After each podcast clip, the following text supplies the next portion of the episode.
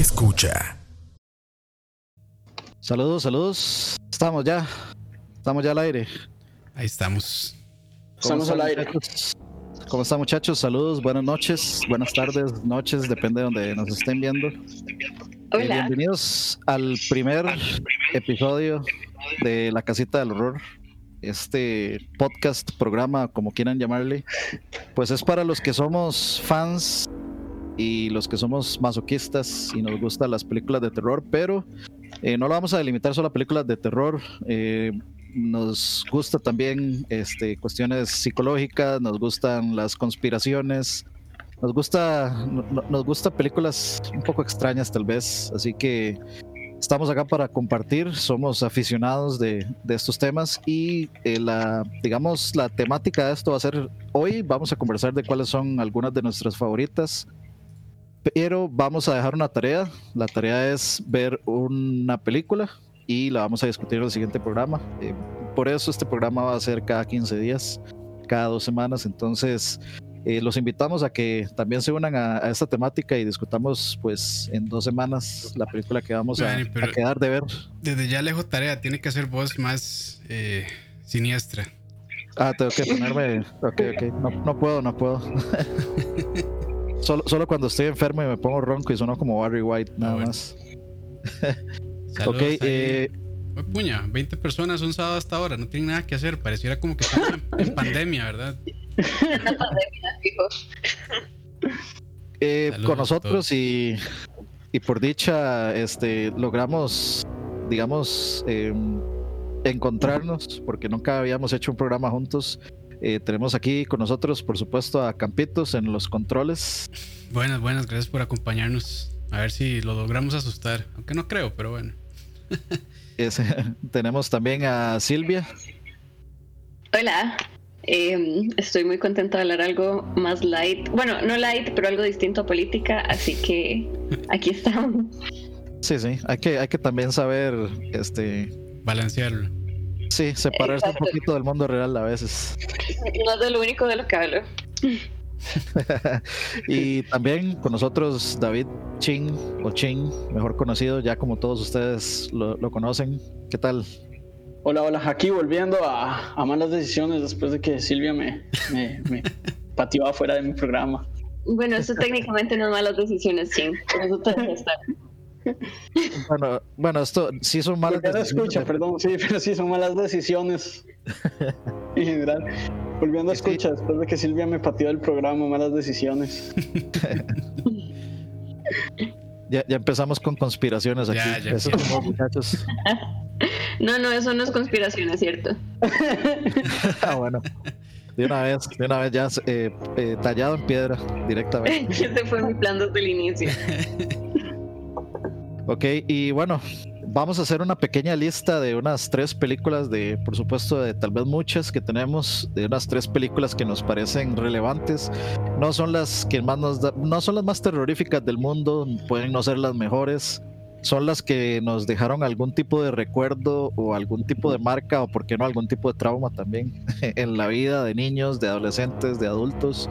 Entonces, eh, ¿les parece si comenzamos, muchachos? Saludos a todos ahí en el chat, 23 personas ahí conectados. Muy, eh, muy feliz de verlos por acá, ya hacía falta venir a hacer algo. Sí, sí, sí. Entonces, comencemos y comencemos pues por arriba a la izquierda, que según veo es donde está Ching. Empecemos por ahí. Ching. Bueno, yo, yo, yo empiezo con un poco de trampa porque no voy a hablar de una película, sino de una serie. Ok, ok. Ah, muy bien. Em, la serie es, de hecho, de, de- de las que tengo, es la más nueva. Es una serie que se llama Kingdom, eh, que es de zombies coreanos, básicamente. Eh, en realidad, es una serie que a mí me gustó un montón. Bueno, en realidad no ha terminado, no se sabe si va a haber una tercera temporada y la segunda temporada como que se puso cierre. Pero, pero es, es, es una serie de zombies coreanos que tal vez el, el tema es que no, no me dio tanto miedo, pero la serie sí me, me gustó muchísimo por, por, por todo el, el, digamos, por cómo integra el, el drama con la política, con el miedo, y sí me generó como un impacto súper fuerte. Eh, más viéndolo ahora que, bueno, digamos, la, la, en la serie se trata, se trata el tema de los zombies como si fuera una enfermedad, como una pandemia extendiéndose por todo el reino de Corea en los como 1400. Entonces, como que verla justo cuando estamos en medio de una pandemia también... No ayuda. sí, o ayuda más bien. Eh, está en Netflix, ¿ah? Está en Netflix, exacto. No sé si alguien más la ha visto aquí, pero si no la han visto, es una recomendación 100%. De hecho, de hecho, es la primera vez que escucho sobre la serie.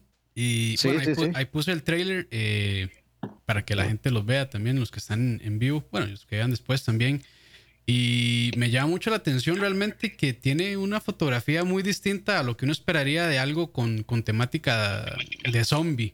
O sea, se ve como más colorido de lo normal. Entonces ya, ya por ahí, ya por ahí llama la atención, de hecho. Es como película de artes marciales, de hecho. Sí, es, bueno, también es que como la película trata, está ambientada en, en, la Corea imperial de los 1400, eh, está como muy atada al código de vestimenta que tenía la gente en ese momento, entonces creo que eso afecta mucho en, en, los colores que se ven porque, por ejemplo, hay cosas, integra cosas como el hecho de que creo que es el morado, no estoy seguro, solo lo pueden usar como miembros de la realeza, entonces como eh, juega, juega mucho con el color como una forma de, de, de, de, marcar los estratos sociales. Y sí, tiene, tiene artes marciales también, pero, pero es más, o sea, es más como es más como, una, como un drama político con zombies, si eso tiene sentido. Y no es Game of Thrones. De hecho, lo que dice Rafa Solís es lo que le gusta a la serie la política. A mí no me engaña. De fijo. Pero no, pues tiene, un, componente de eso, definitivamente. Sí, siempre va a haber un componente político en series de, digamos, del otro lado de donde estamos ahorita. Siempre, siempre va a tener que haber. Eh, pero está interesante, o sea, de hecho, esto, son las, esto lo empezamos muy bien porque no tenía ni idea de que esto existía y, me gusta eso de, de, tener cosas que ver. Entonces, ya ahora ya está apuntada. Ya, ya queda para la lista. Sí, sí, sí, sería muy interesante realmente. De fijo que sí. Eh, espero ahí en el chat también que, que la apunten y luego nos cuenten qué tal les parece. Eh, Sil, ¿qué tal? Vamos con vos. Todo bien. Eh, bueno, yo también hago trampa y mi primera también es una serie. Este, de mis favoritas o de las que pensé para, para hoy es Hunting of Hill House, eh, que también está en Netflix. Y esta serie me encantó porque no es como precisamente de miedo, sino que siento que es un poco más psicológica.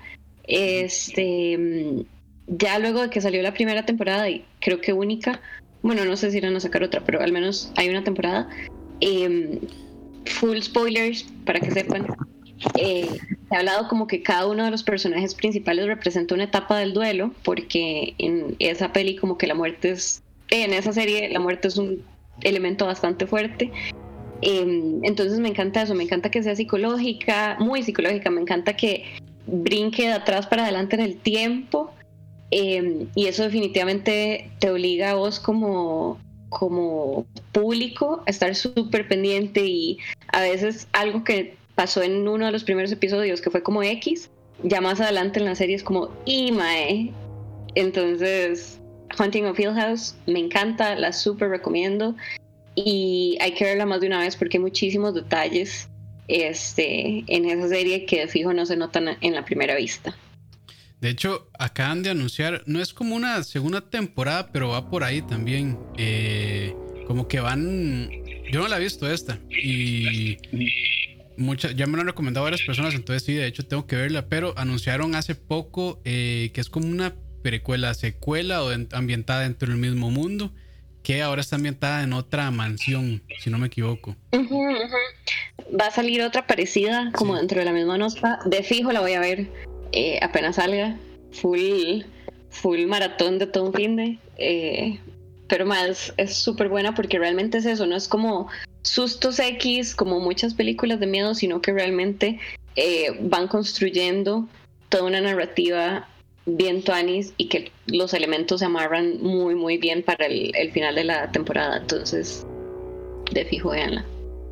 Sí, es como True Detective, digamos, que son como en el mismo mundo, pero son historias completamente nuevas. Me eh, parece que eh, ok, Campitos. Yo, yo sí me voy a ir un poco más atrás eh, con una película que probablemente no sea 100%, bueno, de hecho no es tan de terror, pero en el momento que yo la vi, que era muy niño, es una película bastante vieja, de 1985, se llama Return to Us. Y bueno, yo creo que si la vieron, probablemente la vieron hace poco o la vieron cuando eran niños. Y si la vieron cuando eran niños, probablemente los traumó, sobre todo los Wheelers.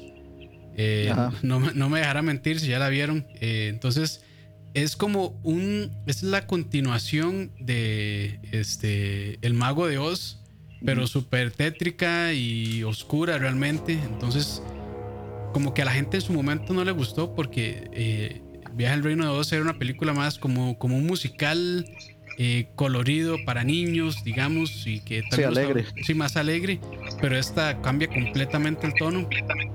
Y es bastante psicológica también, porque aquí a Dorothy pues la llevan, sin mucho spoiler, la llevan a una eh, clínica porque creen que está, tiene demencia o está loca, entonces empiezan a tratarla y entonces lo deja uno pensando como ciertas cosas, la película, si cosas si pasaron o no pasaron, entonces se vuelve bien interesante realmente y no sé, a mí me gustó mucho y la verdad es que si yo la vi hace poco como para refrescar y sí, digamos, tiene como escenas bastante eh, bizarras entonces no, es, no es como una película para niños y yo creo que en ese momento la gente no la entendió.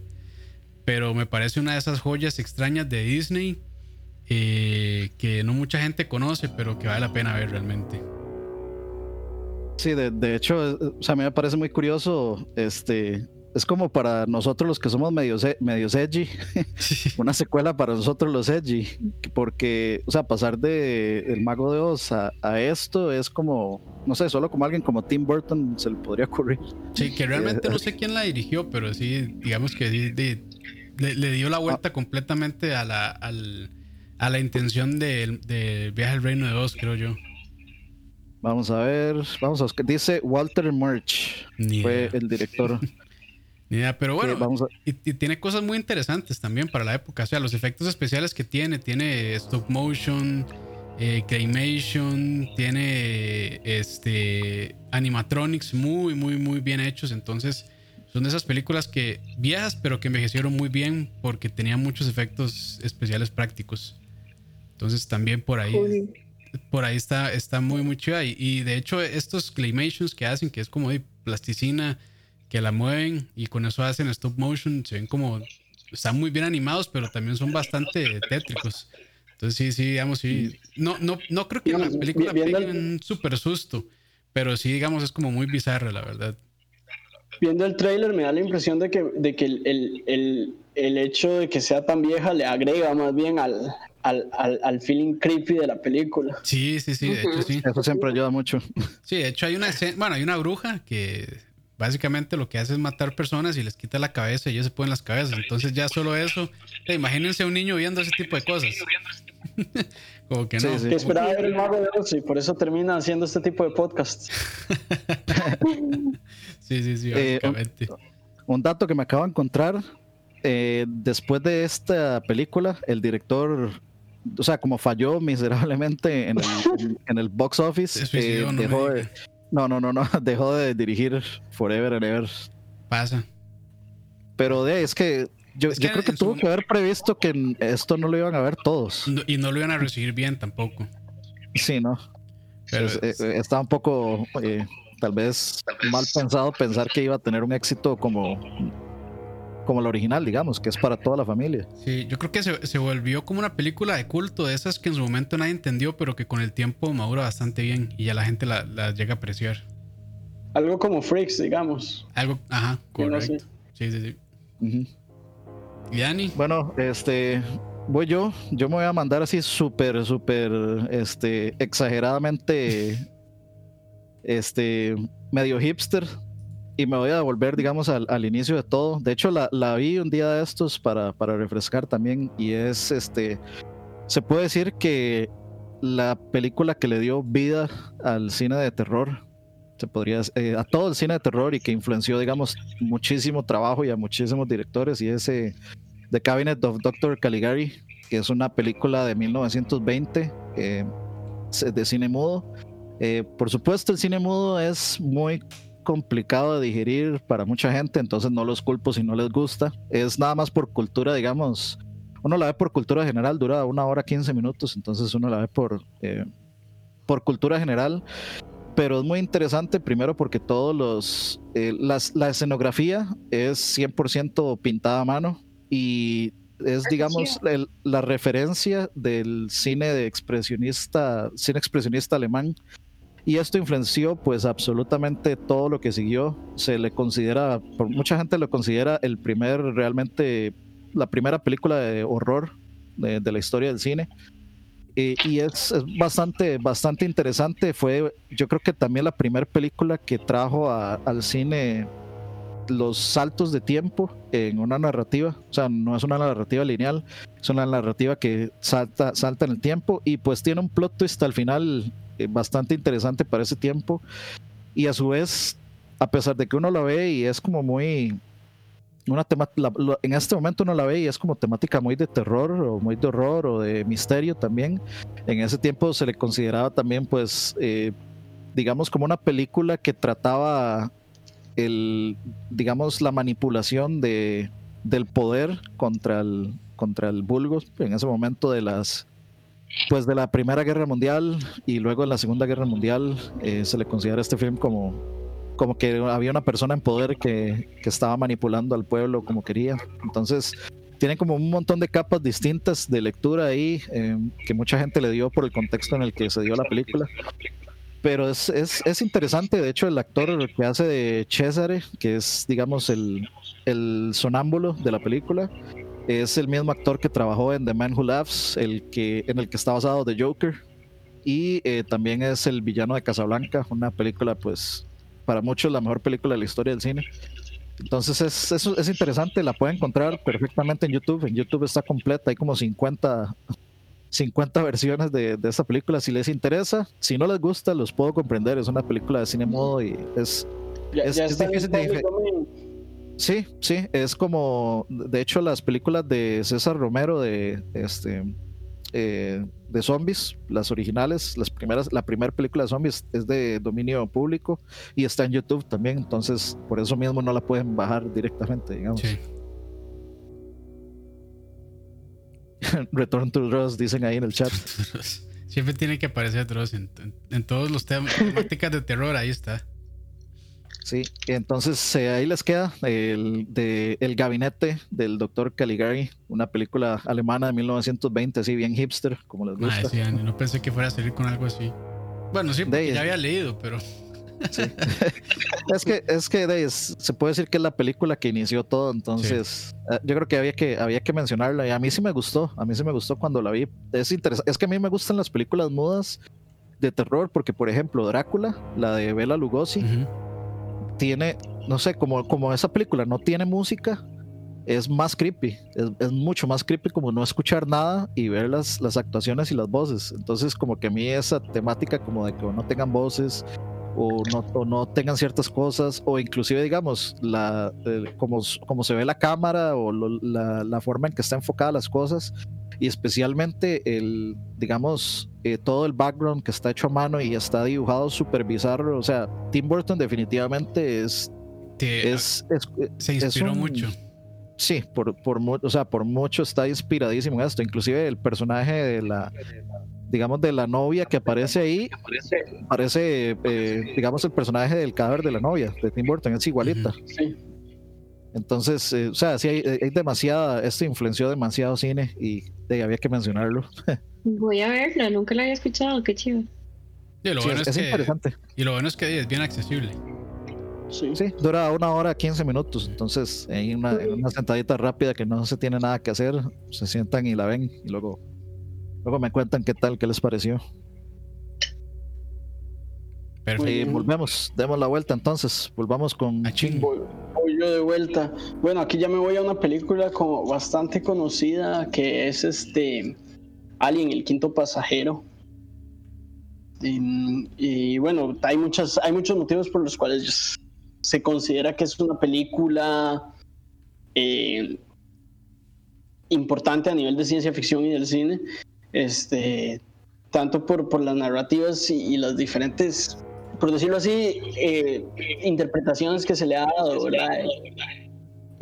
para mí, a nivel personal, es una película que siempre me mantuvo tenso todo el tiempo. O sea, yo, yo como viendo la película uno siempre está como, como acechando, y viendo ese, sintiendo que en cualquier momento puede salir el, el alien. Eh, de hecho, este, yo, yo, yo recuerdo, tal vez por eso es que la película es tan, tan, tan impactante para mí, que cuando, cuando yo era pequeño, mis papás me, me hicimos un, viaje que era así como el, el, viaje súper lindo a ir a, a, a, Florida, a los parques temáticos, y me metieron a una atracción de alguien que no sé si existe, o, no sé si todavía existe o no, pero era como esta sensación de que de que, de que, de que al principio ponía el xenomorfo en el centro y después se rompía el vidrio y uno lo sentía así como en, la nuca. Y de ahí pues eso, e, e, e, es una situación como que me dio tanto miedo que todavía la recuerdo. Y, después, y, no me acuerdo si vi la película antes o después, pero por eso tal vez me marcó tanto cuando vi la película. O sea, como que son, son cosas que en mi mente están muy, muy juntas.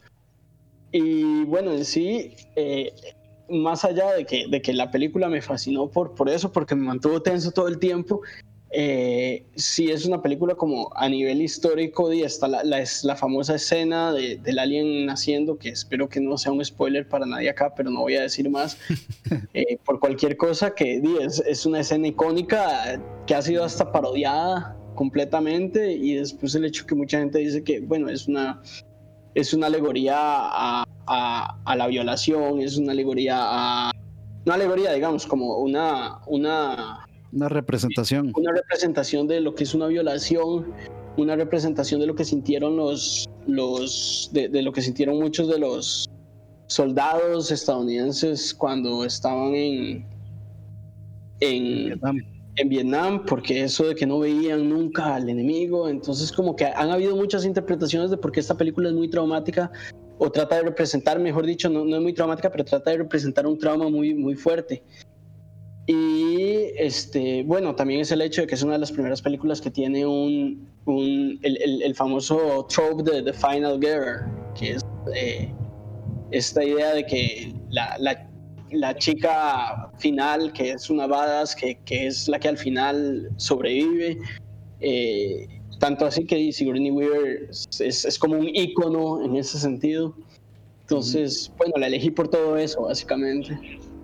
Ah, vieras que, vieras que curioso. Justo antes de que, justo antes de que dijeras eso de la, digamos, de alegorías de violación, eh, yo estaba pensando eso, que siento que esta película, como en el, el hecho de que el, el alien haga lo que hace, o sea, que que lo invade a uno y está dentro y uno no puede hacer nada, o sea, lo hace sentir a uno como la impotencia de, de, eso, de, que lo invadan a uno, de que lo invadan su espacio personal hasta lo, hasta lo más íntimo. Y no, no, no tenía idea que, digamos que había una interpretación sobre la violación, pero estaba pensando justo en que, eh, que, era una alegoría la violación. Sí, yo, yo he escuchado como que trata, como que, que hay varios motivos por los cuales cree eso, además de que bueno, el, el, la, la, la, boca del alien es básicamente un falo introduciéndose en el cuerpo de una persona de manera no... Forzada, digamos. De manera forzada. No, no consensuada.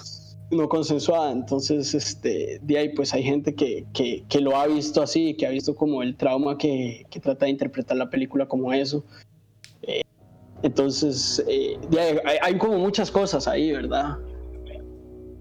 Sí, sí creo que la, invasión del espacio personal eh, o digamos la, invasión de la intimidad de una persona es de, creo que es de las cosas que más nos producen eh, mínimo ansiedad y en el peor de los casos pues pánico, terror. Ahorita vamos a hablar de, de otra que por a mí mencionaron en el chat, pero pero sí, ah, eh, Alien definitivamente es, de mis películas favoritas. De las mías también. De hecho, yo la, este, yo la había puesto también en mi lista, pero que cheque. Aquí veo que alguien también lo, lo marcó esa atracción de Disney en el, chat. Ajá. Sí, sí, dice Dablacid, eh, yo fui a esa atracción en Disney, es buenísima, tenía como 10 años y me marcó un pichazo. Bueno, y no, y no sé si sabían este dato, pero. Y no sé si también conocen a Alejandro Jodorowsky, que es un chileno también, cineasta loquísimo. Eh, básicamente muchas de las cosas que él hizo para la película de Dune, que es la que se está produciendo ahorita, pero básicamente no el libreto que él hizo, pero mucho del equipo este, que él había montado para hacer esa película vino a parar acá con, con ideas de, de Dune también. Entonces es interesante como este Jodorowsky también permeó mucho de su digamos, de su firma en el cine de ciencia ficción. Eh, o sea, la, nave, este, los diseños de, bueno, H.R. Geiger también, que fue el que diseñó al, alien, al xenomorfo. Entonces también es, es, interesante, digamos, como el trasfondo, bueno, el trasfondo de producción que tiene esta película. Pero, eh, de no, nada que decir, increíble película. Y yo creo que fue la que puso en el mapa a Ridley Scott director. Yo, sí. yo, creo, yo creo que es para mí la, mejor película de suspenso. O, sea, fue la que a mí me introdujo, digamos, en, en lo que es verdaderamente eh, vivir una película de suspenso. Porque de veras, como decía Chen, uno pasa, eh, digamos, incómodo toda la película. Sí.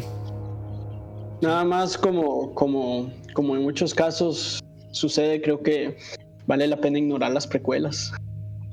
Sí, Dios mío, especialmente Alien, Alien Covenant. Bueno, y, las secuelas también, porque la 3 no es tan mala, pero. Mm. E, Aliens, Aliens sí es muy buena. Sí, Aliens, eh, Aliens es una secuela digna. Sí, Aliens sí. la, 3, la 2. La 3, ya, weón. Y Resurrection, peor. peor, sí. Lamentablemente. Eh, perdón, muchachos. Ya YouTube, ya YouTube no da permiso de nada. Esto ya es. Ya, ya está fuera de nuestras manos, digamos. Esperemos a que vuelva todo el mundo. Saludos a quienes vienen llegando nuevamente. Doppel, sí, disculpas. Ahí, fue novatada. Fue novatada realmente parte, de parte nuestra. Pero bueno, ya Yo no sé si novatada, o sea, es que es que qué pereza con YouTube. ya, no, se puede hacer nada, ya no se puede hacer nada. O sea, yo no, yo no entiendo cuál es el problema de, de, poner un trailer que es de, de. es para hacer marketing. Pero bueno. Sí. O sea, es como de, es casi de dominio público. Yo no voy a comentar nada sobre esto. sí, sí. Eh, bueno, ahí viene, viene llegando más gente, perdón muchachos, de cosas que pasan, cosas que YouTube este, hace que de las cuales uno no tiene control. Eh, pero habíamos quedado. Creí que es porque estábamos hablando de, violaciones y, que eso es tema sensible, pero pero nos pero pero tiene más sentido que sea un copyright. No, era, sí, no creo que sea. Sí. Ajá. Sí, yo creo que el, tema en sí no es, no es problema, porque sí, creo que hay muchos videos que tocan el tema mientras uno no esté, pues, obviamente haciendo algún tipo de mofa o algo así. Sí. Pero bueno, ya, continuemos a ver si topamos con suerte. Eh, íbamos entonces con Sil ahora, con la segunda película.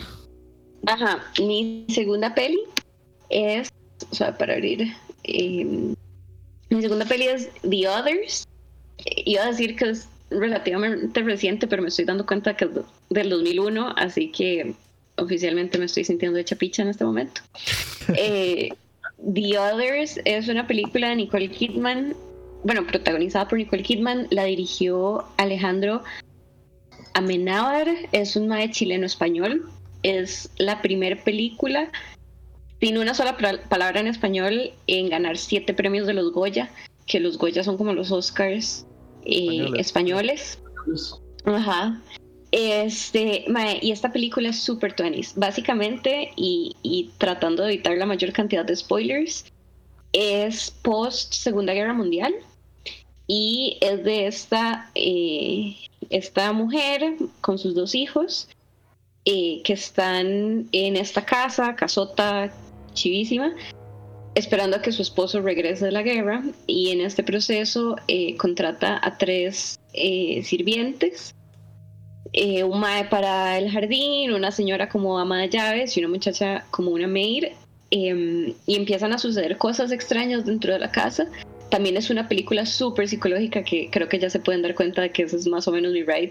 Em, y cosas que van sucediendo llegan a hacer pensar a esta mujer que hay otros en la casa y por eso se llama The Others.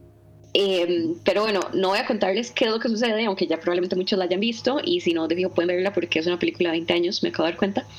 Em, esto, lo que sucede, lleva a darse cuenta a esta Mae de que ella realmente es la otra en esta casa o su familia son The Others. Em, entonces es súper chiva porque también es una película que es cero pretenciosa. Eh, tengo rato de no verla, pero me parece que de fijo tiene que haber envejecido bien porque realmente, realmente no tiene como efectos em, especiales, sino que más bien es básicamente pura narrativa, pura atmósfera. Eh, y en esa línea eh, también me parece que eso la hace súper interesante porque entonces uno está así súper pendiente y yo que soy súper miedosa me súper asusté en un montón de partes, pero no es como que te salga ahí un bicho tipo el exorcista o, algo. Em, entonces, eh, eso y aparte de que el arte está súper bien hecho, em, está muy bien ambientada en, en mitad de los 40 y, mm, así que también véanla, me encanta. De hecho, dice, eh, para ver, Walter Altamiranda justo anoche la vio otra vez, The Others. Curiosamente. Ay, qué buena nota. Entonces. Pero, eh, están en el mismo. Es el mismo link de YouTube, porque creo que no estoy viendo el chat entonces. Ah, dale dale refresh. Sí. Okay. Sí, es que el chat casi nunca. O sea, si se cae y se vuelve, el chat no regresa. No regresa, sí. Bueno, espero que lo que yo diga no vaya a ser un, un, spoiler, pero eh, esa película es del tiempo donde los plot twists eran como The Thing, ¿verdad? Sí. Sí, como cuando M. cuando Shyamalan era un, era un, era un director que, no había estudiado su carrera. de hecho, M. Night a mí me encanta y corté antes de que empezáramos, o sea, como cuando estaba reduciendo mi top, top 3 quité uno de ellos de él, pero él realmente fue Tuanis y de repente no sé qué fue lo que le pasó con el Night. Y lo, menos que se hable de eso, mejor. No, y tiene otras bien malas, como la del, ¿cómo era? El diálogo en el ascensor, no, no recuerdo cómo era que se llamaba esa. Pero bueno, Split y Glass están. Split, sobre todo, está muy, muy buena. Glass eh, está bien, pero no tan buena como Split realmente. Este, de, de, hecho, la, la, original, la que comienza toda esa trilogía, también es muy buena. Es este, ¿cómo se llama? Unbroken o. Eh, ya, ya, ya, les, ya, les, digo, ya les digo. Unbreakable. exactamente. Pero bueno, digamos, volviendo como a The Others, es como de esa nota donde los plot twists eran, eran, eran lo, lo, lo que todo el mundo estaba haciendo en películas de terror.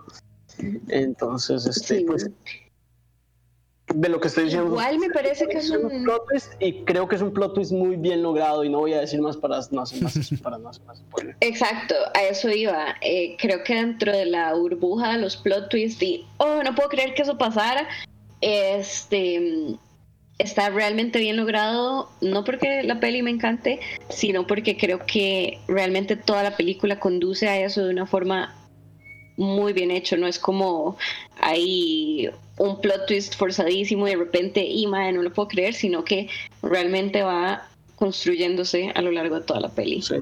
No es que las plantas eran malvadas. Ajá, ajá, exacto. Más que el agua. Más que la doña pintada en un cuarto se manda a matar a la gente o algo así. Sí, eh, bueno, yo, yo sí he visto la, sí he visto la película. Eh, sí me gusta muchísimo, pero eh, de hecho, digamos, el, el, me agrada tenerlos a ustedes dos aquí porque ustedes son personas bastante analíticas y sé que ah, no cualquier plot twist, no, cualquier plot twist los va a, les va a volar la cabeza. Entonces, cuando hablan de un plot twist, eh, seguramente va a ser un buen plot, plot twist. Espero, espero, espero no estarlos embarcando y ver una peli que no les guste. no, no, eh, aquí no, no, estamos para juzgar a, digamos, si les gustó, no les gustó, si es buena, si es mala, no, no. Es, como un grupo de terapia para compartir, compartir sustos, digamos. Eh, aquí Doppel está diciendo que a él le pasó con el plot twist de sexto sentido. Mae, yo creo que esa peli inventó los plot twists. Sí, ese, fue el inicio. gran, Esa fue la esa, bueno, ha sido la firma, ha sido la firma de, de Shyamalan durante toda su carrera. ese fue el inicio de su carrera y, y, y, fue el punto más alto el inicio, inicio y fina. no, no, tiene, como dijimos, tiene un par de películas buenas, pero yo creo que honestamente, por más que sean buenas, no, no, ninguna le ha llegado al sexto sentido. Pero igual, ¿qué pasó, ¿qué pasó con él después como del 2009? Hizo la trilogía de Glass, eso fue después, ¿verdad? Este, ya les digo exactamente porque de hecho lo es como el no es como el es, es 90 y algo. Unbreakable es del 2000. Ah, ¿en serio? Bueno, pensé que era más Sí, ok, vea, les, voy a les voy a decir toda la filmografía de, de, Shyamalan. Es en el 92 Praying with Anger, 98 Wide Awake, She's All That, The Sixth Sense y Stuart Little del 99. Stuart Little. Eso no sabía. Stuart Little. Al Chile. Eso, no, eso no la vi venir. Ese es el plot twist. Es, un plot twist de la vida real. Ese es el plot twist. Ok, eh, 2000 Unbreakable, 2002 Signs, que sí no, eso sí no es muy buena. Eh, The Village en el 2004. a mí, a mí Signs me encantó, la verdad. A, mí es que, bueno, no, no, si la quieren ver, no, no voy a decir, no voy a decir qué es para, para no a mí, a mí Science me gustó como por the lows, digamos. no porque sea precisamente buena. Se vale. Yo siento que es una película, es una película que cuando uno la está viendo, medio la disfruta y después termina la película y uno dice como qué película más buena y después queda pensando como un minuto y dice, nada tiene sentido. Eso. Eh, ok, eh, vamos a ver. 2004 eh, The Village, 2006 Lady in the Water, 2008 The Happening, 2010 The Last Airbender y Devil, que es la que dice Campos del Elevador. Ah, esa es. Sí. en 2013 After Earth, esa es la de Will Smith, ¿no? sí, con el hijo. Malísimo también. que se filmó, se filmó aquí en Costa Rica. Que, que, que una se terciopelo atacó a un cameraman. Ah, ¿en serio? Yo no sabía eso. No, no, no puedo creer que es del 2013. Yo juraba que esa película es como del 2018, por ahí. en serio, en serio. Yo juro que yo vi noticias de esa película como el año pasado, algo así. De está muy presente en la mente de los ticos. 2015 The Visit, 2016 Split, 2019 Glass y hay un untitled film para el 2021. Ah, ok, entonces está como, está en un punto, está subiendo en su carrera. Sí, como que está retomando. Sí, sí, sí. Al menos con Split, sí. Con Split, sí. Split es muy, muy buena, muy recomendada. Pero tienen, vean Unbreakable primero. Que el plot twist de Split es que es ese, que eh, uno ve la película y al final es que conecta con Unbreakable. Ese era el punto, digamos. Ese era el plot twist de la película, pero ahí, véanla para que la disfruten un poquito más. No, y la actuación de, de James McAvoy es impecable en esa película. Es muy buena. Yo creo que es probablemente la mejor actuación de, él, que, por lo menos de, los, de las películas que yo he visto de, ese mae.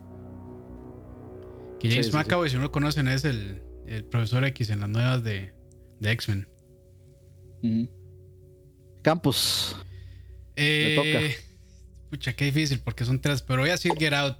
Get Out, eh, que fue como el debut de Jordan Peele, que bueno, probablemente lo conozcan de, de estos sketches de comedia de Keanu Peele, ajá, muy... A mí me gusta mucho realmente. Y de, creo que sorprendió a todo el mundo porque no, nadie estaba esperando como una película de drama psicológico, terror, digamos, de, de esa calidad y también con una crítica este, social bastante fuerte, eh, que está ahí muy marcada también, de una manera muy inteligente también. Entonces, eh, la película empieza bien. O sea, empieza muy bien, pero uno no se espera que... O sea, para mí lo interesante es que siempre como que tuvo algo extraño, ¿no? Dice, algo aquí no anda bien, algo aquí está extraño. Y conforme avanza la película se va poniendo cada vez más extraña, más extraña, más extraña. Y termina... Eh, el final, yo tengo problemas con el final, pero está bien. Pero digamos, esa, esa, esa cuesta en la que va subiendo es muy, muy buena también. Entonces yo la recomiendo muchísimo. Este. Y, y también, bueno, la. no es secuela, pero está como ambientada en un mundo que se llama Us. Eh, muy buena también, que sale Lupita Nyong'o. y también es como en esta misma línea eh, de terror psicológico eh, que también se va haciendo muy, o sea, se va elevando de una manera muy extraña y también tiene como esta crítica social bastante fuerte a, la sociedad actual. Entonces, pues también eh, muy, muy, muy recomendada. A mí me gustó muchísimo realmente. De las dos me quedo con Get Out, pero Oz está muy buena también. Es la secuela, digamos. ¿Están conectadas? Están, no sé si estarán conectadas, pero como que tiene, eh, o sea, no está muy explícito realmente. O sea, no lo dice la película, pero pareciera como que están ambientadas en el mismo, como en el mismo universo. Yo pues tengo que admitir que no la he visto.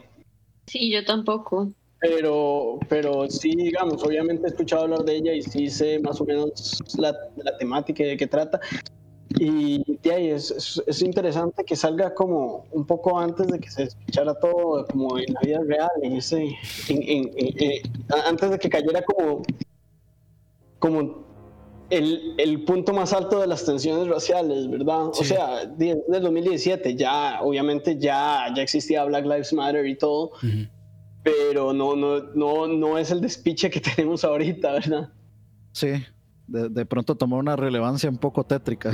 No, y, ese tema también, digamos, ese tema está muy presente, lo del racismo, y realmente, o sea, la película hace un muy buen trabajo para, como uno ponerse del lado, eh, digamos, eh, de los blancos, por decirlo de esa manera, pero a la misma vez uno se siente muy incómodo viendo lo que está pasando en la película. Entonces lo hace, o sea, lo pone en una posición incómoda, creo, a los que están viendo la película. Entonces eso también está muy bueno.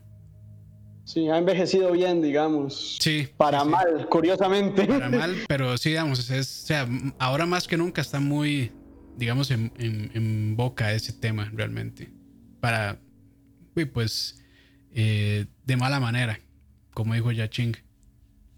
Yo, yo tengo que verla, a mí siempre, o sea, yo siempre me, o sea, como que sé que tengo que verla, pero siempre se me olvida. Entonces voy a tener que apuntarle. Y yo creo que de hecho la idea es, este programa es eso. Podríamos apuntar, apuntar Get Out. Apuntémosla. Sí, sí, sí. Este, me toca a mí. Vamos a ver.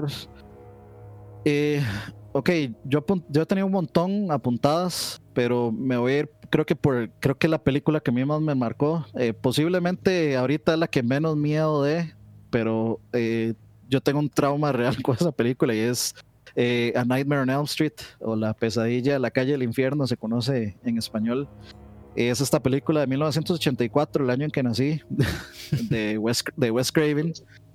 Y pues es básicamente eh, un, un personaje que es asesinado por los papás de unos niños. él era como el cuidador de, de, este, de esta escuela y pues, eh, digamos, toman la justicia de sus propias manos y lo matan y vuelve como un espíritu vengativo que invade los sueños de, de los, digamos, de los hijos de las personas que, que, lo mataron y los busca matar en venganza de, de lo que le hicieron. Eh, la alegoría de todo esto es que se suponía que el, digamos, el personaje de Freddy es, pues era un, eh, un acosador de menores y hasta violador. Tiene esas, ese, digamos, esas tonalidades, aunque en la original no se menciona tanto, pero sí definitivamente se tocó mucho el tema después de que él era pues acosador y violador de... Entonces, eh, creo que eh, volvemos, y esto es a lo que me refería con el tema de, la invasión del espacio de personal, digamos, o la invasión, digamos, de, lo más sagrado para mí. Yo creo, o sea, el sueño creo que es, es de las cosas, el sueño, la cama también, es como de las cosas más, más íntimas, más personales. Y yo me acuerdo que yo vi esa película y yo no pude dormir por meses. O sea, yo tenía, me daba pánico dormir. O sea, yo a veces hasta de día me imaginaba, yo veía a Freddy Krueger en la casa de día, inclusive, o sea, yo a veces veía así por el cabello del ojo y sentía como que el, como que el más se asomaba por, por el, el marco del cuarto, entonces yo no, no, nunca estuve tranquilo cuando estaba solo en la casa. Y siempre he dicho como que tengo una especie de síndrome de Estocolmo con, con Freddy Krueger porque, digamos, me, me, me aterroriza, me, me aterrorizó por todos, por muchísimos años. y aún así tengo figuras, mi disfraz de Halloween es de Freddy Krueger, este, tengo, eh, de hecho pagué por una llamada de, por Skype con Robert Englund y tengo un autógrafo. Ay, no. Este, entonces, o sea, yo, yo por eso digo que tengo como de cierto nivel o total o poquito de síndrome de Estocolmo por Freddy Krueger porque, o sea, admiro, admiro el personaje, eh, digamos, por el miedo que me provocó, pero como que, o sea, me provocó demasiado miedo como para, como para llegar a hacer eso. Pero sí, o sea, creo que la temática del hecho de que lo invadan a uno en sus sueños es muy, es muy, muy, muy intensa, al menos para mí. No poder hacer nada y, que la gente no sepa, digamos, que uno murió porque lo mató un, un espectro en sus sueños, me parece, digamos, como lo más invasivo del mundo. Yo creo que también hay dos cosas. Bueno, primero, Freddy es como de los personajes más odiables que existen. O sea, como es, es, muy difícil encontrar un personaje. Yo, para, particularmente, es muy difícil encontrar un personaje eh, eh, en, en, el terror en general que sea como más, más detestable o que represente más como la maldad pura, por decirlo así. O sea, cuando uno piensa como en, los iconos de terror, yo creo que eh, no sé, eh, Leatherface, digamos, del, del, slasher como Leatherface, Michael Myers, todos estos, para mí no le llegan al nivel de Freddy Krueger en, en, en, ser como vil y malvado. Sí, sí. Y después, sí, es como lo típico que después de una película de miedo uno no puede dormir, pero en este caso es como, es, es, es más fuerte por el hecho de que el dormir es parte del, de la película en sí, el no dormir. Sí, y de hecho, bueno, a, mucha gente no le gustó, pero a mí sí me gustó el, remake, porque el remake tiene algo muy, muy, o sea, le agregó, bueno, digamos, sí toca directamente el punto de que Freddy era un, eh, digamos, un acosador de, niños, pero usa un recurso que me ha parecido muy inteligente y muy interesante, que es lo de las microsiestas. Entonces, digamos, la, la película lo que hace es que Freddy te acosa para que no puedas dormir hasta el punto eh, porque siempre, digamos, te puedes despertar y puedes escapar de la pesadilla, pero la película, digamos, toca el punto de que Freddy te va a hacer que no durmas hasta que el cuerpo tome microsiestas, que las microsiestas es que te dormís porque el cuerpo ya no simplemente se apaga. Esa es la se apaga porque no puede permanecer. ¿Esa es la del 2010? Eh, sí. A mí solo me gustó la primera escena, después de ahí me dormí, yo creo. viejo viejo estoy, madre. Como esa película, como el remake es del 2010. De hecho, yo la, yo la estaba aquí. De hace 10 años. A mí no me gustó para nada, pero, la primera escena sí me impresionó, realmente. Yo no vi el remake, yo vi la original. Eh, Ahí está. es un fan. tengo, como, un punto oscuro en mi, en, mi mente. No me acuerdo si es en la primera o en otra que muere Johnny, que muere Johnny Depp como cuando tenía como esa es la primera la primera es la primera verdad ese fue el debut cinematográfico de Johnny Depp. Cinematográfico de Johnny Depp. ¿En serio? Sí. No igual, tenía eso. Solo, muere, digamos, ¿no? Sí, igual Kevin Bacon este, también hizo su, su debut en una película de terror, no me acuerdo en cuál fue, creo que fue en, eh, ah, fue en Friday the 13th. Entonces... A mí no me gusta Kevin Bacon. Sí. Me da, me da como ñañaras. ñañaras. Sí, de hecho, o sea, eh, Johnny Depp es como el, es el interés amoroso de la protagonista. Que de hecho también es otra película donde la protagonista es como la, digamos, otra. Ajá, exactamente. Es, es la Sigourney Weaver de esa película. Y, y, de hecho hace una, hace una muy buena actuación también ella. Y de, yo creo que Robert Englund icónico ya también como Freddy, pero a mí esa película sí, o sea, sí, sí me, me traumó demasiado, me traumó demasiado y de, tal vez ahora ya adulto, tal vez no, obviamente no me afecta tanto como me afectó de niño, pero sí, o sea, el trauma se queda siempre, entonces tal vez voy a tener que ir a un psicólogo. Siempre hay que ir. Bueno, es muy sano. Eh, volvemos ya a la última, ronda. Bueno, yo eh, como la, la, última película de la que me gustaría hablar es El Orfanato, que es una película particularmente... Hay, hay, hay, un punto ahí que tal vez no es como muy importante para mucha gente, pero para mí sí que es una película en español. Entonces, como que yo, yo no estoy acostumbrado a ver películas de miedo, o, ya sea o en, o, en español, o sea, estoy acostumbrado a verlas o en inglés, o bien dobladas que uno nota que no son, digamos que no, no son las voces de los actores. Entonces, yo creo que eso, eso afectó mucho en, en la forma en que, en que me impactó la película. Eh, después es una película que yo vi después de mucho tiempo de no, ver una, de no ver una película de miedo, entonces también eso puede haber afectado. Pero además, este, bueno, la película en sí, sin hacer spoiler, eh, no la vean si quieren salir felices del teatro y no me refiero necesariamente asustados, sino felices. O sea, eh, sin hacer spoiler, la película no tiene un final feliz y no me refiero a un final feliz típico de la de las del género. sino un final feliz de que es, es, un final bastante triste por decirlo así.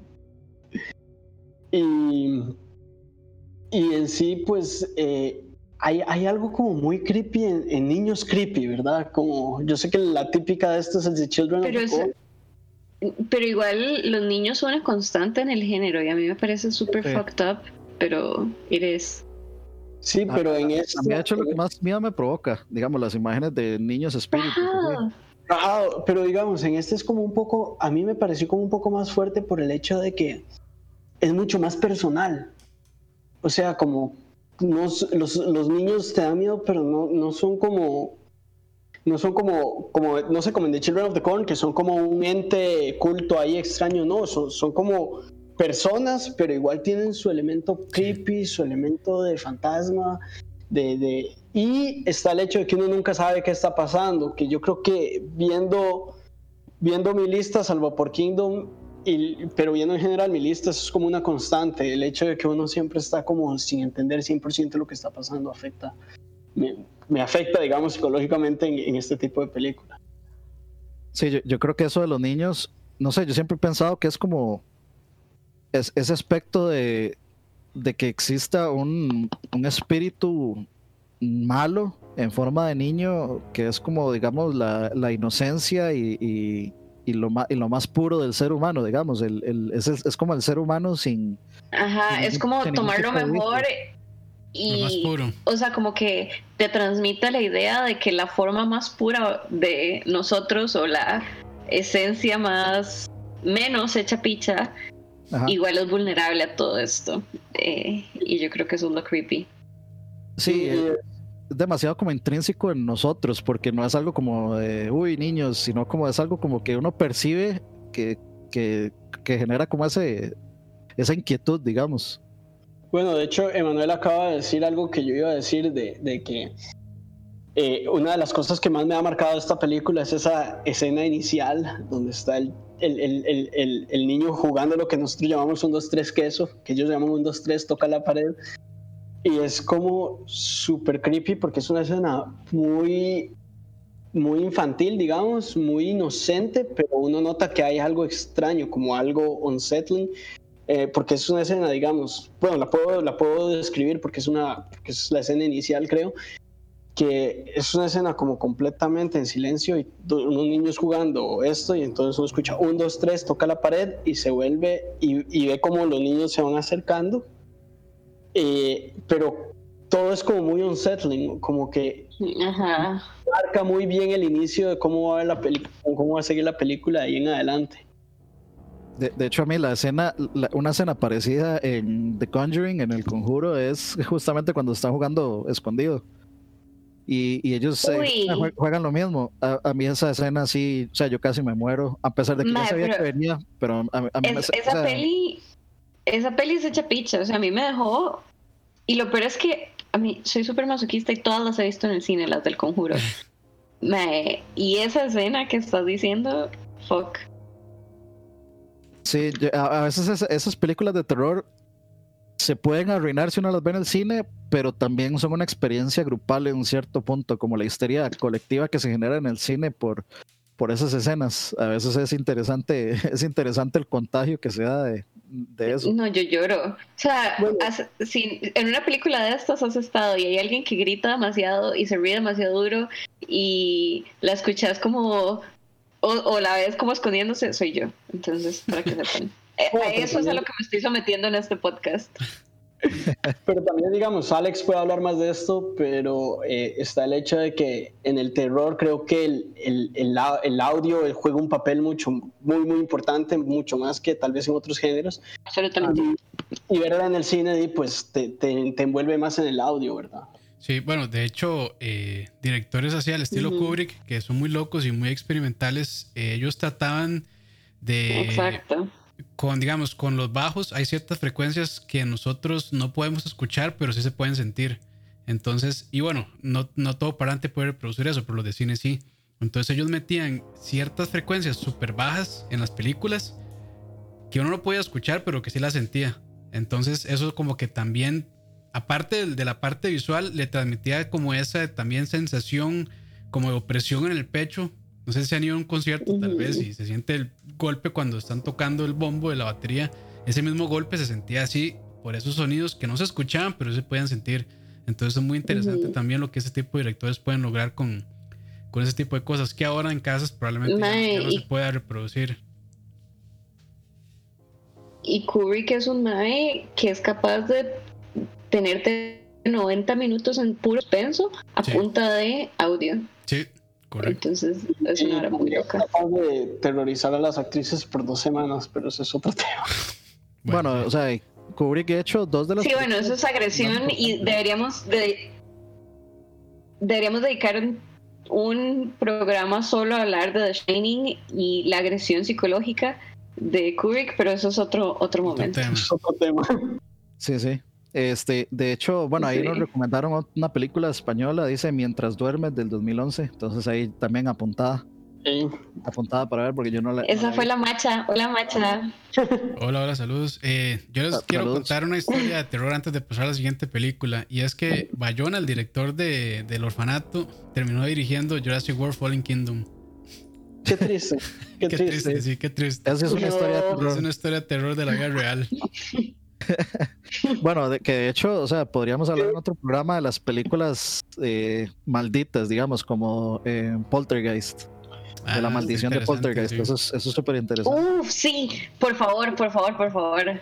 En Jurassic World, una cosa que a mí me molesta y parece que a nadie le importa es que Estados Unidos decide literalmente invadir Costa Rica en esa película. Pero bueno, eso ya se a nadie le importa. a mí lo que a mí lo que me parece más ofensivo de la primera película de Jurassic Park es que ponen como San José, Costa Rica y es esta playa y es como playa. al menos hagan research, digamos. Sí, sí, sí. Sí, sí, pero no. Pongan, no, sé, caldera si quieren. Era, las, las mismas épocas donde los griegos, los, este, los del Medio Oriente, todos eran este, estos actores caucásicos, perfectos modelos, ojos verdes. Eso es cierto, digamos, Jurassic World ni siquiera tiene, tiene el refugio de decir que es una película vieja, digo. Sí. Eh, bueno, ya apuntamos esa. No se escuche Roa porque se enoja. Uf. Roa es el fan más aguerrido de Jurassic Park y Jurassic World también. No, de, hecho, de hecho yo podría perfectamente contar Jurassic Park como una película de suspenso, porque a mí, me, a, mí me a mí esa película me asustó cuando yo la vi de niño sí, digamos. Spielberg siempre, logra eso, como esa. En la, bueno, en todas sus películas, pero en las que quiere, eh, él logra imprimirle como una parte de terror interesante. Sí, digamos, fuera, fuera, fuera de, fuera de la, ofensa cultural, las primeras películas de Jurassic Park a mí me parecen muy buenas. Incluso de la nueva trilogía, la primera no me parece. Aparte del colonialismo. Buena. O sea, disfrutable no sé si buena, pero estable. Pero estas de Fallen Kingdom sí fue. Malísimo. A mí, a, mí no me, a mí no me gustó Jurassic World. Yo la odié. Me dio demasiada cólera. Ver a. ¿Cómo se llama? Eso es lo de Chris Pratt. Sí, sí. Es que ver la, la, primera. Ver a la señora corriendo con tacones. Sí, o sea, una, una, eh, o sea. A mí me gusta por Chris Pratt.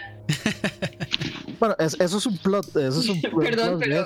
No, no, sí. Es, es válido, es válido. Es, válido, sí, sí. Eh, eso es. Eh, o sea, a mí lo que me cayó malísimo, o sea, como para la cereza del pastel, fue esa escena donde la mae con tacones, eh, o sea, outruns un fucking T-Rex. Bueno, en, The Fallen Kingdom eh, está, está, está, ahí todo feliz con lava a 3 centímetros de la cara. Ah, bueno. Era para que se quedara Pero eso de las viejas en tacones. Eso de las huilas en tacones es la constante en Hollywood, ¿verdad? Porque todas las mujeres en todas las películas, no importa que sea, están en tacones como si viendo chilling. Eh, no hay nada más irreal que eso. O sea, yo en pandemia llevo todos estos meses de no ponerme tacones y el otro día tuve una reunión, me puse y se me hizo un ayayay en el pie por los tacones. entonces es imposible. Que puedes, que puedes, que puedes outrun a T-Rex en tacones. uno no puede outrun a T-Rex. No, no puedo. Casi que ni en lo, o sea, ni en lo que sea. No, eh, punto. You, you don't outrun a T-Rex. Ni en tenis, ni tenis. Exacto. Yo creo que, creo que ni Usain Bolt podría outrun a T-Rex. Pero bueno. Eh, no. Eh, ok, entonces. Sigue, Silvia. Creo que iba yo. Ah, no. Para ver, ¿quién fue el pasado? Estábamos con, con el orfanato de Ching, hablábamos con Silvia. ah, ok, ok, ok. Adelante. Sí, nos fuimos un toque por las nubes ahí. está bien, está bien. Ok. Ok, eh, voy a contestar una pregunta del chat primero que M. André está preguntándonos eh, que cuando regresa a malas decisiones, eh, prometo hacer uno pronto, Ching me odia y no me acompaña, para que sepan que no soy yo la que lo echó, él me decidió abandonar igual, que me para mi última peli, este, estaba entre dos. Yo, pero para mi última peli estaba entre dos. Una que me traumó mucho cuando era pequeña y me generó muchas pesadillas por mucho tiempo. Y otra que me parece un poquito más interesante comentar porque la que me traumó mucho es bien mala. Em, entonces voy a comentar eh, The Blair Witch Project. La voy a comentar porque me parece que es una peli que llegó a romper muchas varas, o sea, es una peli súper atípica en la forma en la que se realizó.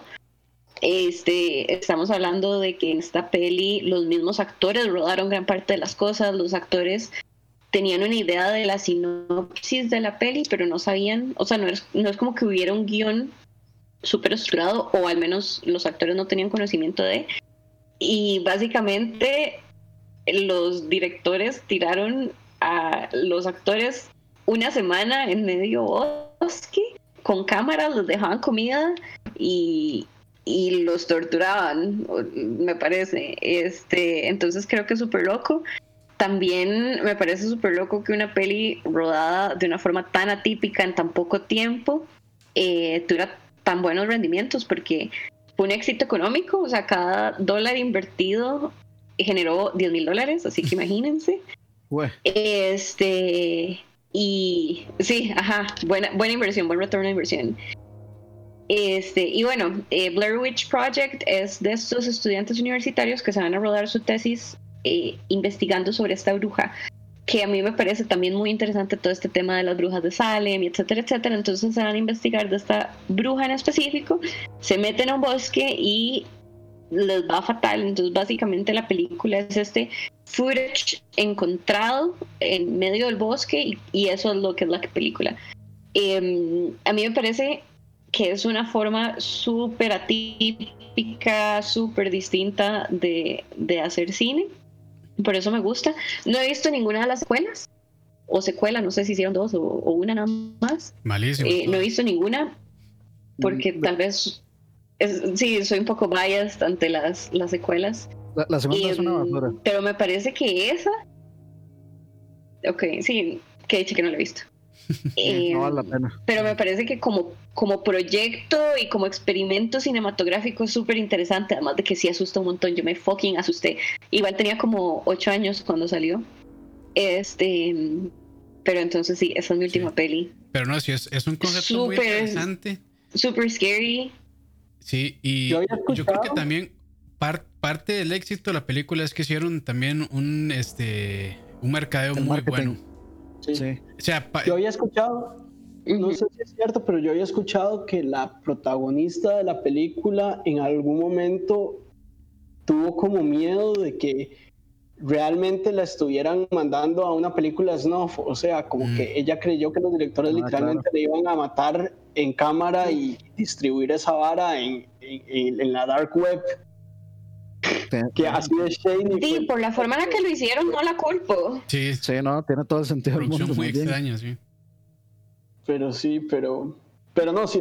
Eh, extraña, pero tuvo éxito. Sí, no, no. No, yo digo extraña de manera interesante. Totalmente. Porque sí, fue como eh, una manera muy. Y además fue la primera. Fue la primera. Ay, sorry. Tranqui, tranqui, dale. Ah, no, que fue la primera en hacer este tipo de mockumentary, digamos, porque después vinieron las de actividad paranormal y demás, que son como cámaras de seguridad y etcétera. Eh, parece que fue la primera en como tirarse a explorar esto. Sí, básicamente. E-, eso bueno, creo que así fue como, un, como muy refrescante para las personas ver como esto, que se veía, de hecho se veía como de bajísimo presupuesto, pero de la manera que está editado y como lo grabaron, pues, sí llamaba muchísimo la atención porque creo que no hayamos visto nada así, o por lo menos nada así había llegado como a las masas realmente. Porque creo que nadie, nadie era conocido, o sea, todo el mundo en esa película es como... No, no, no ni es, digamos. Yo creo que Estoy viendo y el presupuesto de esa peli fueron 60 mil dólares. Nada. Sí. Sí, para números de Hollywood es nada, realmente.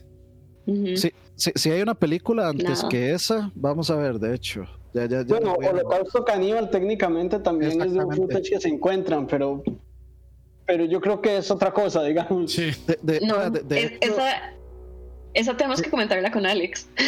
Sí, de hecho, este Holocausto Caníbal se pensó, o sea, no, era, era una película y, siempre fue, digamos, eh, digamos, la intención era filmar una película, no un documental, pero la gente lo entendió que era como un documental que se encontró de las cámaras de todos los, digamos, pero es que, a mí es un poco diferente porque en Holocausto Caníbal entiendo que yo no la he visto porque, bueno, no soy como fan del gore. Ajá. Pero digamos, he visto pedazos y lo que entiendo es que en las primeras escenas hay actores diciendo, ah, pasó esto, bla, bla, bla, y después, como parte del mismo rodaje, ponen, aquí encontraron este documental. Entonces hay como un, un momento al principio que nos hace entender que, que, o sea, puede que la gente no haya entendido, pero sí hay como al principio un momento que trata de hacer entender que, que es una película en cambio, The Blair Witch Project no empieza así. The Blair Witch Project empieza diciendo, esto pasó y este es el footage que se encontró y toda la película es el footage. Sí, es que, digamos, la, diferencia que hay es que, bueno, la gente, o si había, o sea, si, había gente que sabía que, está, que esto era una película. Con Blair Witch, como que todo el, eh, digamos, este, el marketing y todo esto alrededor de eso siempre se dijo como nos encontramos este, este footage y esto es un documental, digamos. Siempre lo quisieron vender así. Ajá, eh, con Holocausto Caníbal, pues, eh, o sea, la, gente lo entendió así porque la película quería como más o menos parecer un, documental y de hecho, o sea, la, Interpol fue a buscar al director porque pensó que las, los actores y actrices se habían muerto y todo. Sí, porque además como, como que, como que firmaron un contrato que decían que no podían participar en ninguna otra película como por no sé cuánto tiempo para darle realismo al hecho de esa vara. Y al final fue como en el juicio llegaron los actores y dijeron como, hey, no nos pudieron, no nos pudo haber matado porque estoy vivo, hola. Exacto, y él, y, él, tuvo que explicar cómo hizo las escenas de, de, de las muertes, de donde está empalada la muchacha y, y todo eso. Entonces, eh, sí, pero sí es muy curioso. De hecho, o sea, Blair Witch fue, yo creo que es de las películas eh, clave de, después de ahí, pues yo creo que no hay otra película, solo El Exorcista podría ser tan relevante. Y también como que marca, es como la primera película que marca esto, ¿verdad? Porque después vino como otro craze de Paranormal Activity, de bla, bla, bla de este estilo de mockumentary, pero esta es como la que, la que puso el género en el mapa. Total, es icónica. Este, ok, eh, va Campitos. Eh, bueno, voy a con la última. Eh, la Mosca de Fly. Uf, esa eh, película. Cronenberg. Sí, correcto. De hecho, yo la acabo de ver hace, hace un par de horas, la acabo de ver eh, para refrescar porque hace bastante que no la veía. Pero son esas películas viejitas que realmente envejecieron súper bien, igual por los efectos especiales que tienen, que son todos prácticos. Entonces ir viendo la transformación del personaje, bueno, de Jeff Goldblum, es increíble, o sea, desde cuando empiezan a hacerle solo los pelitos en la espalda hasta que ya se transforma completamente en la mosca. Y además también este giro que le dan, que él empieza siendo como una persona de que lo que anda buscando realmente es como un bien para realmente la humanidad y termina pues siendo de ahí un monstruo eh, bastante eh, destructivo realmente. Entonces eso es lo que a mí realmente me gusta la película. Aparte que bueno, e, es interesante porque se nota que también de bajo presupuesto, casi que todo sucede en el laboratorio de, del personaje y pocas escenas son fuera. Y además de que es de, de Just Goldblum es un excelente actor, entonces realmente le vende a uno como toda la pena de él transformándose en un punto como tratando de rechazar lo que le está pasando, en otro punto tratarlo de aceptarlo y al final pues de ni modo cediendo ante lo que realmente le pasó. Entonces, este, de, esas películas de monstruos que me hicieron súper bien y que yo recomiendo, tal vez ahorita no, tal vez no, no de tanto susto, pero realmente sí tiene buenas escenas de suspenso que uno lo dejan ahí, pues, eh, a la expectativa, como la escena del pulso. Eh, aparte que la música le hace un muy, o sea, le hace un muy, buen favor. Que, dato ahí también, el compositor de la música es el mismo compositor de, la música Señor de los Anillos, eh, Howard Shore. Entonces, no sé si ya en ese momento era bastante popular en Hollywood, pero bueno, y terminó haciendo uno de los probablemente soundtracks más emblemáticos de la historia. Entonces, pues sí, o sea, por ni siquiera ver esa película es, increíblemente buena. Uno de los tres soundtracks emblemáticos que no compuso John Williams. Correcto. Eso existe. Ni, Hans, Zimmer tampoco. ni Danny Elfman. Este, o sea, a mí, a mí la mosca lo primero que me, que me provocó fue asco, porque sinceramente es, como bastante, asquerosa la película cuando él se empieza a transformar. Y los efectos especiales a mí, a mí me siguen pareciendo increíbles. Son muy eh, buenos. o sea, eh, son efectos prácticos, pero digamos, como la, la, forma en la que está, digamos, mostrada la transformación de él, digamos, como tan. Eh, o sea, como la evolución de. Sí, sí, tan explícita. Se uñas y se le caen dientes y todo. Sí, es, como que esa progresión es muy, muy interesante y, le ayuda a la película a envejecer bien también, como para que no, no sea como que de golpe ya es un, eh, de un animatrónico ahí o un disfraz o unas partes ahí, sino que se va viendo toda esa progresión, como toda esa degradación de, de él como humano hasta convertirse en eso. Y, y la temática es interesante porque es como, este, como este, e, estas consecuencias que siempre quieren mostrar de jugar a ser Dios, de meterse con, con, aspectos de, con aspectos de ciencia que tal vez no se entiende y, los, las consecuencias negativas que podría tener de hacer algún tipo de experimentos eh, de ese tipo. Como más o menos como esta eh, película, ¿cómo es que se llama? La isla del Doctor Moreau, que creo que ese es un libro, mejor dicho, me parece. Entonces es algo así. Entonces a, mí sí me gusta mucho esa película. Y de hecho es un remake, tengo entendido, porque hay un, la original es más vieja. No me acuerdo de qué año es, pero es un remake. Y sí, eso es La Mosca, muy recomendada. ¿Y Dani?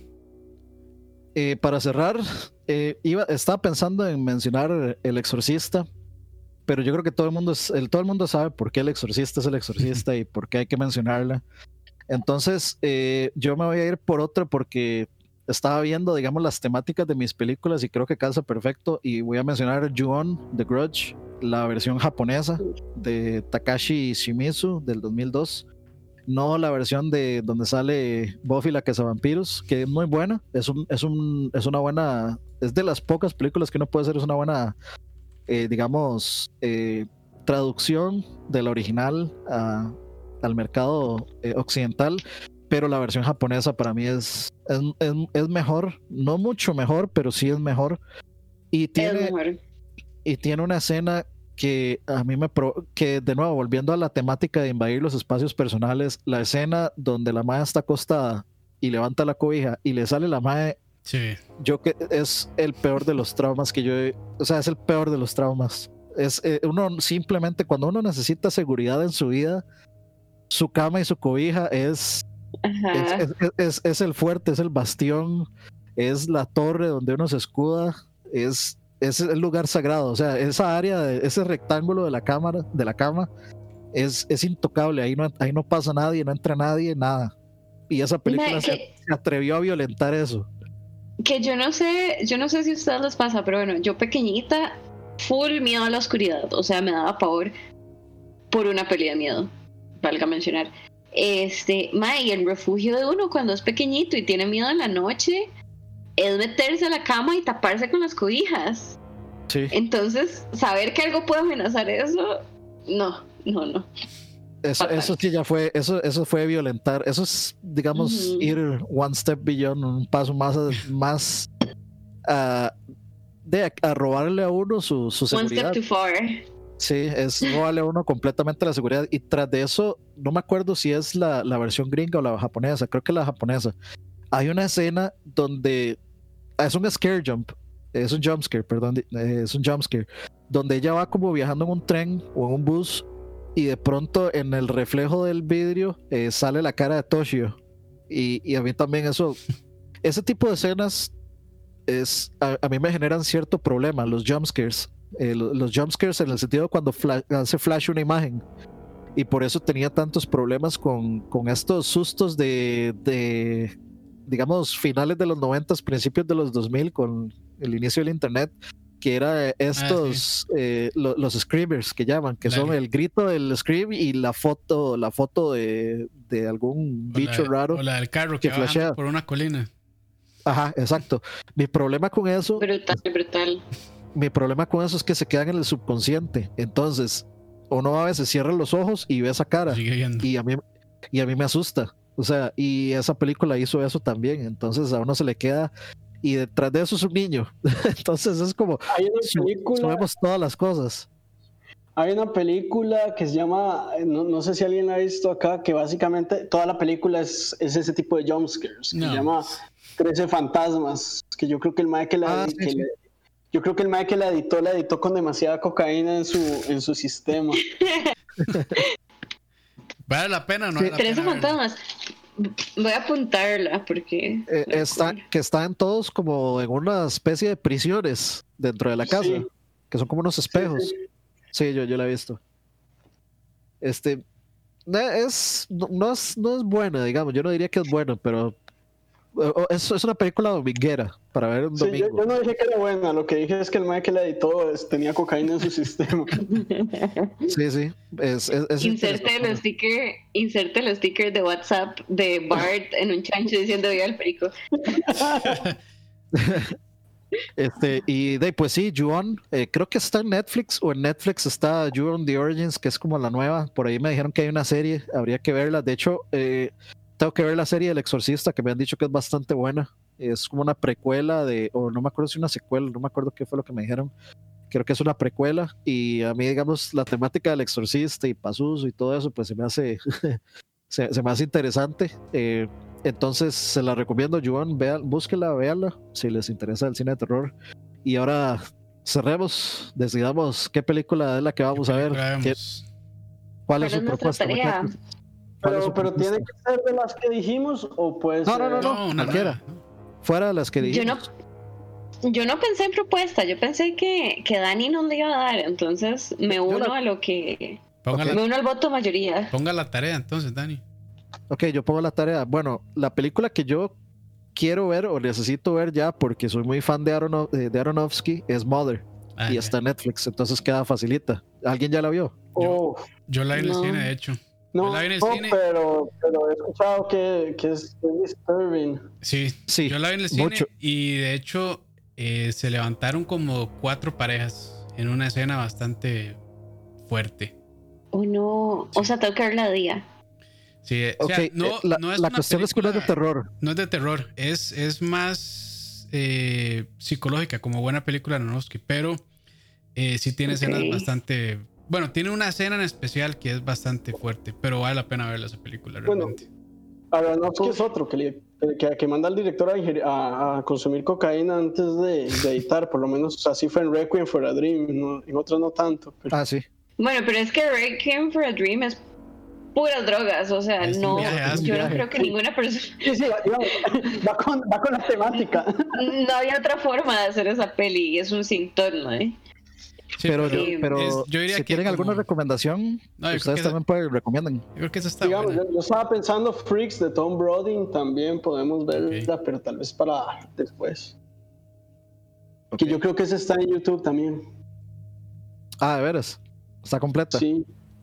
creo que sí, porque déjame ver, déjame ver, pero es de es de 1932, entonces ya debería estar en dominio público de Todd Runs. Em, hay que ver cuando si los si el productor está vivo o cuando murió. Déjame ver. Más fácil la busco en YouTube. Eh, ¿Y Campos, tenía alguna en mente? Eh, no, realmente tampoco. No tenía ninguna en mente, pero me parece, me, estoy de acuerdo con Mother, la verdad. Para mí estaba. Vamos a empezar con Mother. Mí estaba entre Mother y estaba The Witch. Es la otra que yo quería ver. Uy, The Witch es... Witch es muy buena también. The Witch es un película. yo la iba a, yo la iba a mencionar hoy, pero este la dejé fuera. Pero es muy buena. Sí, sí, sí, sí. Sí, eso yo la, yo la, tengo pendiente también. Eh, bueno, quedamos entonces con Mother, todos de acuerdo, ¿sí? Mother, perfecto. Démosle. Démosle. Y está, para, la, gente del chat que la vea, porque de, yo imagino que cuando vengamos a hablar de eso ya va a ser con spoilers, ¿cierto? Sí, Super spoilers. Sí, sí, sí. Este podcast es de spoilers. vamos a, mencionar, vamos a, digamos, a comentar la película que nos pareció. Este, de una vez eh, se los, se los adelanto, yo no la he visto, pero es la reacción que he visto de la gente. Es, tiene eh, escenas fuertes, entonces si quieren quitar la película por eso, igual compartan su experiencia. Me, gustaría saber particularmente... No, no, hay que terminar la película para poder participar en el podcast. Sí, de, hecho, de hecho lo que queremos es como, a mí lo que me gusta es como ver la opinión de la gente, cuál es la, digamos, la reacción y el por qué, el por qué no pudieron seguir. Porque al menos yo sí estoy acostumbrado a ver estupideces demasiado fuertes. Y sí, lo, lo admito, ya hicimos un programa, Alex y yo, sobre eso, donde vimos a Serbian Film y la comentamos y la spoileamos y todo para que no la vean. Entonces, tal vez a mí no me impacte tanto, desgraciadamente por la eh, desensibilización, o insensibilización de, que podría tener, pero siempre me gusta, digamos, como conectar con la gente y ver lo que tiene que decir al respecto de eso, para, porque me gusta ver, digamos, diferentes puntos de vista de eso y para eso es este programa, muchachos, no para decir si la película es buenísima, si la película es malísima o que si no les gustó o que si les gustó, están equivocados. No, no, esto no es un programa de crítica de cine, nada más de aficionados del cine de terror, psicológico, el que sea. Entonces, les queda de tarea a ustedes. Bueno, bueno eh, yo, yo tal vez estoy como en el otro extremo de Dani y yo soy súper susceptible a las varas. Para ponerles un ejemplo concreto, hoy en la mañana vi el primer episodio de la segunda temporada de The Boys, gran serie. Ajá, sí. Y, con ese episodio fue como, bueno, no puedo ver el siguiente porque acabo de ver demasiada sangre y no puedo seguir. Eh, entonces no tengo idea de qué trata Mother, pero voy a tratar de verlo al menos y, nos vemos de hoy en 15. Yo, tengo, miedo por Silvia, sinceramente, porque como creo que, creo que puede tornarse muy personal, o sea, puede sentirse muy muy arraigado tal vez, porque tengo idea de la temática, no sé qué es lo que pasa, pero podría adivinar como qué podría pasar y, espero que sinceramente que Silvia no nos llegue a odiar por ponerlo a ver esa película. No, no, créanme que la quito, o sea, si, llega a ser el caso la quito. bueno, entonces quedamos. Listo, pues. entonces. Eh, nos vemos. Muchas gracias a todos ahí en el chat, eh, todos los que estuvieron por ahí, Rafa, Juanca, Emanuel, Diego, Robert, que está por ahí, invitado. ya, ya, lo invitamos ahí, lo invité de antes, dijo que no, ahora, ahora se autoinvitó, entonces de No, ya no, no, eh, lo, no lo acepte. eh, Byron, eh, José Eduardo Ulloa, eh, Dani Rojas, ahí, Tocayo, Checho, que toda la gente que ha estado recomendando cosas también, eso se, aprecia muchísimo. Paola Gutiérrez, eh, Pumpi, que está por ahí, Mandre, Walter Antamiranda, José Chacón, saludos y muchas gracias a todos por acompañarnos ahí en esta noche de sábado. Recuerden, esto va a ser cada 15 días para estar tranquilos y ver la película en nuestro mejor estado y no estresarnos por eso y no estar pensando todas las semanas que, que esto no se vuelva una obligación, sino que se vuelva, que se haga por gusto. Gracias, por supuesto, a Chig y a Sil que sacaron de su tiempo.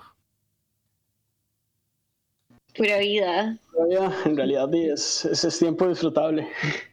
Totalmente. y a mí no porque, soy, a mí no porque soy esclavo. Oscar no cuenta. Eh, gracias a todos ustedes también que, que se apuntaron al programa. Y por supuesto, gracias a Campitos ahí que hace posible todo esto. Y nos vemos en 15 días a ver qué tal nos pareció Mother. ¿Les parece, muchachos? Nos vemos. Listo. Bueno, Chao. Feliz muchachos. Chao. Por allá.